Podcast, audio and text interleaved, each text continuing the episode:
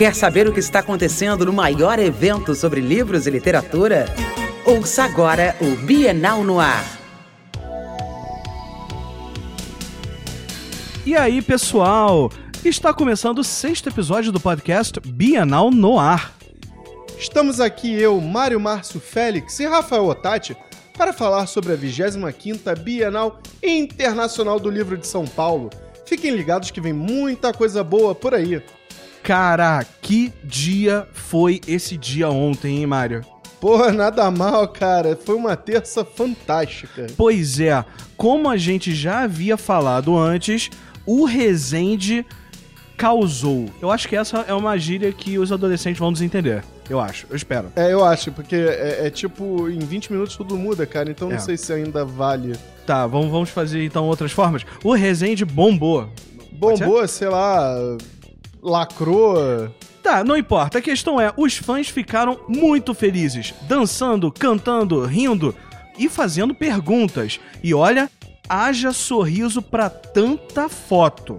Ah, mas não é só isso. No Espaço Papo de Mercado, a mesa das editoras aniversariantes rendeu muitas histórias bacanas sobre o surgimento de alguns dos mais importantes profissionais do meio literário. É aí lá na Praça de Histórias, o Chico Sá fez o pessoal rir e pensar como ele sempre faz, grande colunista que ele é, né? Mas agora, ó, em homenagem à quarta-feira, vamos dar quatro dicas legais para quem vier à Bienal hoje. Bom, nossa primeira dica pra hoje é dar uma chegada lá no stand do U-Book à É. uma da tarde. Lá no F118. Isso, todos os dias até o sábado nós temos um aulão de conteúdo voltado para o Enem, com vários professores do, do Colégio Ao Cubo, lá do Rio de Janeiro, que são parceiros nesse nosso produto chamado Enem para Ouvir. É, e hoje quem chegar lá no stand vai assistir um aulão, o Mapa dos Mil Pontos, com o professor Rafael Hausmann. Exato, ele tem uma técnica própria para fazer com que qualquer um ganhe mais de 900 pontos na redação do Enem. Sério, é, é incrível. Esse cara é incrível, cara. Ele tem um aplicativo muito incrível, só vai saber o nome quem chegar lá amanhã. Exatamente, a gente não fala mais nada. E a segunda dica fica pra garotada fissurada em Minecraft e outros jogos.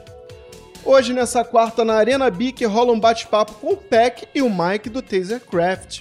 Além do canal com 10 milhões de inscritos, pouca coisa, né? Pouca coisa. É, olha. 10 milhões, 10, 10, milhões. 10 milhões de inscritos, nossa. Os meninos já, já publicaram livros e já fizeram uma turnê com um espetáculo que lotava por onde quer que eles fossem.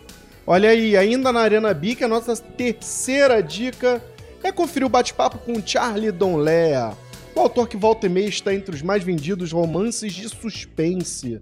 Ó, aqui no Brasil ele já tem três livros publicados e todos fizeram sucesso entre os leitores. Exato. Agora, a quarta dica é realmente, realmente imperdível.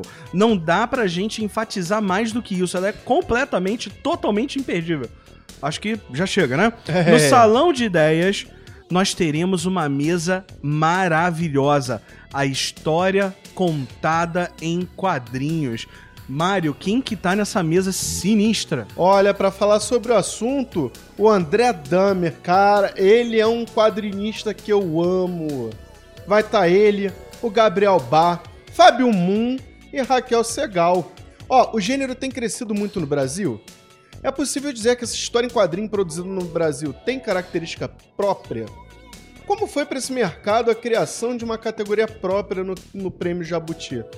Rafael, a gente conhece bastante o pessoal dos quadrinhos, né? Principalmente a galera dos quadrinhos independentes. Sim. E Lá aí- na Baixada, no Rio de Janeiro, tem o pessoal da Capa Comics, Exato. o Hamilton Cabuna, nosso querido João Carpalhal, que fica aqui nesse episódio, uma homenagem a ele. Ele foi um cara que lacrou na divulgação do quadrinho nacional Sim, independente. sempre tentando pegar esses talentos desconhecidos e dando a eles uma casa, um logo, uma editora para eles poderem, enfim, mostrar esse talento. É, é, os quadrinhos da Capcom são sensacionais. Exatamente, fica uma homenagem póstuma. E pessoal, passem aqui na Bienal amanhã que ela vai bombar. Nós nos vemos aqui. Só que não vamos acabar agora, não. Exatamente. Ouvinte. É, vocês estão ficando mal acostumados, mas nós estamos trazendo mais coisa legal. Vai ter uma entrevista agora. Exatamente. Então, ó, solta o som. Bienal no ar, entrevista. Olá, ouvintes! Estamos chegando ao final de mais um dia lindo na Bienal do Livro. E, como sempre, nós temos uma super entrevista aqui para pegar você de surpresa. Rafael Otati, quem é o nosso entrevistado de hoje? Ele tem currículo. Nossa, é um currículo extenso, tão extenso quanto os passaportes que ele deve ter, né? É, estamos aqui com o grande Zeca Camargo. Então, olá. Olá, gente. Muito obrigado por estar aqui falando com a gente. Para começar, são 15 passaportes. É, já estou no 15, já estamos trabalhando aqui.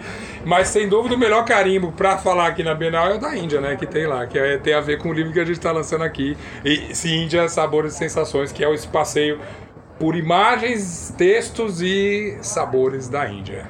É, eu tenho certeza que com tantas viagens você com certeza provou pratos muito diferentes. Sim.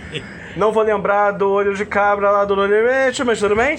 Mas, é, por que o livro sobre a Índia? Por uma amizade. Esse, o cara que escreve comigo, o, o Varanesh Tully, casado com uma grande amiga minha, ele é indiano, cozinha muito bem, um dia, como, quase como brincadeira, ele falou assim, por que a gente não faz um livro? É, eu faço as receitas, você escreve as, as suas histórias da Índia, que são, são várias, eu fui oito vezes pra Índia. Eu falei, ah, vamos, e o que era brincadeira virou de fato ali. E é, de, é, é uma cultura que eu adoro. Eu não fui, você não vai oito vezes pra um país detestando ele, pelo contrário, eu adoro. Fui, e essa viagem a gente fez, que a última que a gente fez foi em 2016 e a gente fez especificamente para fazer o livro. Então foi uma viagem de experimentar, de comer as coisas. Ele eh, me levou nos lugares mais bacanas que eu não tinha ido e saiu isso aí, essas receitas. Olha que bacana. Zeca, você é um autor muito prolífico, você faz. A cada experiência nova tem um livro lançado. Como foi essa experiência de resolver trabalhar com comida? É, inesperada, justamente, porque eu não, eu não sou um chefe, eu cozinho. É, não sou longe de ser um chefe, mas eu cozinho. E é- o que eu quis fazer é um pouco uma extensão das reportagens que eu faço. Geralmente os, os livros que eu, que eu já fiz são reportagens grandes que eu passo para o livro. E é a mesma coisa. é, Eu diria que nesse, nesse da Índia são crônicas, na verdade, de sabor ali. Então, a primeira vez que eu experimentei um cardamomo, é, como é entrar no mercado de pimenta, são, são lembranças muito alegres, assim, desse, desses sabores da Índia. Mas, justamente, eu gostei que você falou que cada, cada, cada livro, cada aventura é uma coisa diferente. Depois, eu terminei esse livro, comecei a fazer um que vai sair no final do ano, que é a biografia da Elza Soares, que é a primeira biografia que eu tô fazendo, então é um trabalho danado, ainda mais de uma mulher tão incrível como a Elza Soares. Então, vamos para um outro desafio. Nossa, é muito interessante. Ela vai continuar escrevendo livros, né? Não, vai parar jamais. Não quero parar, eu tenho que entregar já. O Dael Soares tá em cima da lata, porque a gente quer lançar ele até o final do ano. E depois que, sei lá, a gente faz uma outra, um, outro, um outro passeio culinário. Eu vou fazer um pela da cozinha da Turquia, cozinha da Tailândia. Tanto, tanto sabor que acho que o Brasil ainda precisa descobrir. Vambora, vamos, a ideia é não parar. Nossa, me leva junto, pelo amor.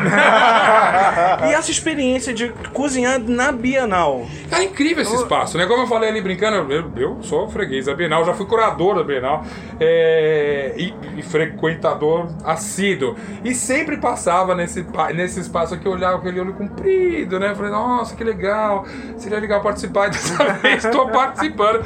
É, na verdade, estava tava muito como coadjuvante. O, o grande cozinheiro é, é o Voronesh, tudo que é bacana. Mas adorei, e é incrível como.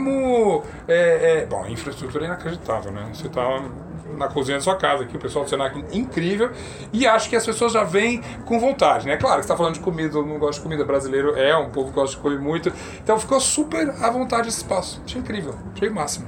E só pra terminar, o, o nosso podcast ele é diário, então as pessoas vão ouvir esse podcast e ainda terão chance de vir aqui na Bienal. Você poderia dar um recado, chamar o público? Gente, é um barato vir na Bienal. Eu, não, é, não, é, não é porque eu sou tão envolvido com a Bienal, tô aqui quase sempre em toda edição, porque é gostoso. Você vem aqui e aí você pode vir com uma turma, uma galera, que eu, eu já vi isso. Um, um quer ir no, no- no- na Bienal. Ah, será que vou? Vem, porque aí você descobre uma coisa bacana, você, você passa o tempo, de repente você até leva super bacana e uma história que você nunca pensou que ia ler pra casa.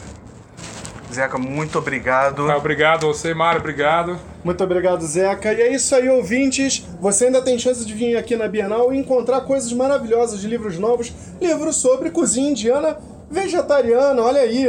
Então, esperamos você aqui amanhã. Este podcast foi produzido em parceria com o New Book, audiolivros e podcasts.